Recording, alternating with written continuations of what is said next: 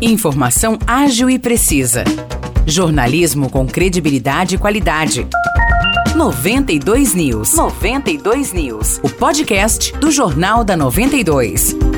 Olá pessoal, começa agora mais um episódio do 92 News. Eu sou Morris Projan e tô aqui ao lado do Nicolas Santos. E aí, Nicolas, tudo bem? Tudo bem, Morris? Um abraço para quem nos ouve e vamos aí para as notícias do dia. Vamos lá então. A gente começa falando que a empresa MB Limpeza Urbana, que agora é responsável pela coleta de lixo e varrição, iniciou os trabalhos na manhã do último sábado em São João. De acordo com a prefeitura, os caminhões que vão ser usados são novos e todos os trabalhadores da antiga empresa foram recontratados e ganharam novos uniformes. Segundo o diretor de Meio Ambiente, Jean Azarias, na passagem de bastão entre a antiga e a atual empresa, os esforços foram para que o serviço não fosse interrompido. No sábado, os horários e itinerários voltaram ao normal. A gente lembra que na semana passada, São João ficou com o serviço de coleta de lixo em atraso por causa do fim do contrato da empresa que gerenciava o serviço. Moradores de vários bairros registraram acúmulo de lixo em frente às casas. No período de troca de empresa, a prefeitura chegou a fazer o serviço com caminhões próprios. Nicolas, vamos agora para Águas da Prata, porque a prefeita Regina Janizello assinou um convênio Conecta do governo do estado de São Paulo para que sejam implantadas câmeras de monitoramento em toda a cidade. Pois é, Morrice, além disso, a prefeitura está finalizando o convênio da atividade delegada, que vai colocar mais policiais para fazer ronda na zona rural, utilizando também uma caminhonete enviada pelo governo do estado. Ainda não foi divulgado um prazo para que os novos serviços de segurança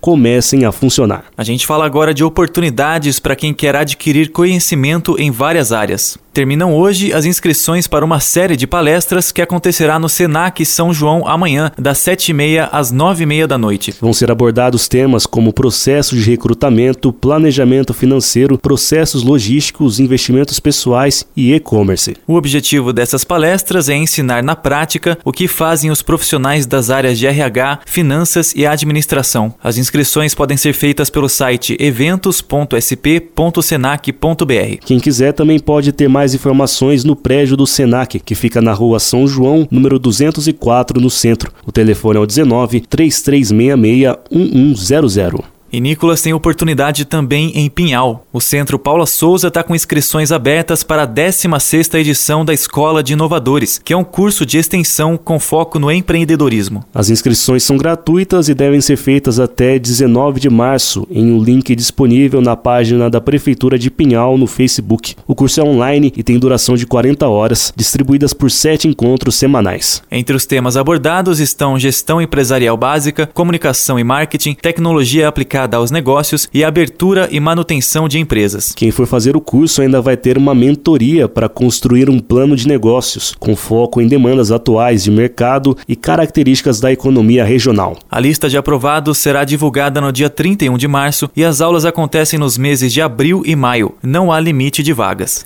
E morrisse mudando de assunto, o setor de investigações gerais, o SIG de Aguaí, prendeu na sexta-feira um homem de 57 anos. Ele é suspeito de integrar um grupo que aplicava o golpe do cupim para extorquir dinheiro das vítimas. Pois é, Nicolas. A operação Firma do Cupim prendeu o homem na casa dele em Piracicaba. De acordo com o SIG, os crimes aconteceram no fim de janeiro e no início de fevereiro deste ano. Escuta só como que era o golpe. As vítimas, geralmente idosos, eram escolhidas de forma aleatória e abordadas pelos criminosos em casa. Os suspeitos convenciam as vítimas de que era preciso consertar o telhado delas. Daí, durante a conversa com as vítimas, em um momento de distração, os criminosos colocavam os cupins no madeiramento dos telhados das residências, simulando que a madeira estava danificada. Depois de fazer o suposto conserto, os criminosos exigiam o pagamento em dinheiro que chegava até 15 mil reais. As vítimas ficavam coagidas e acabavam pagando. De acordo com o SIG, o homem que foi preso já tinha passagem pelo mesmo crime. Ele foi levado para a cadeia de São João e a Polícia Civil agora está atrás de outros suspeitos que cometeram os mesmos crimes em Aguaí, Vargem Grande do Sul, Itapira e Andradas. É isso por hoje, a gente vai ficando por aqui. E se você que nos ouve quer saber mais detalhes sobre as notícias, é só ouvir a íntegra do jornal, que está no Facebook da 92 FM São João.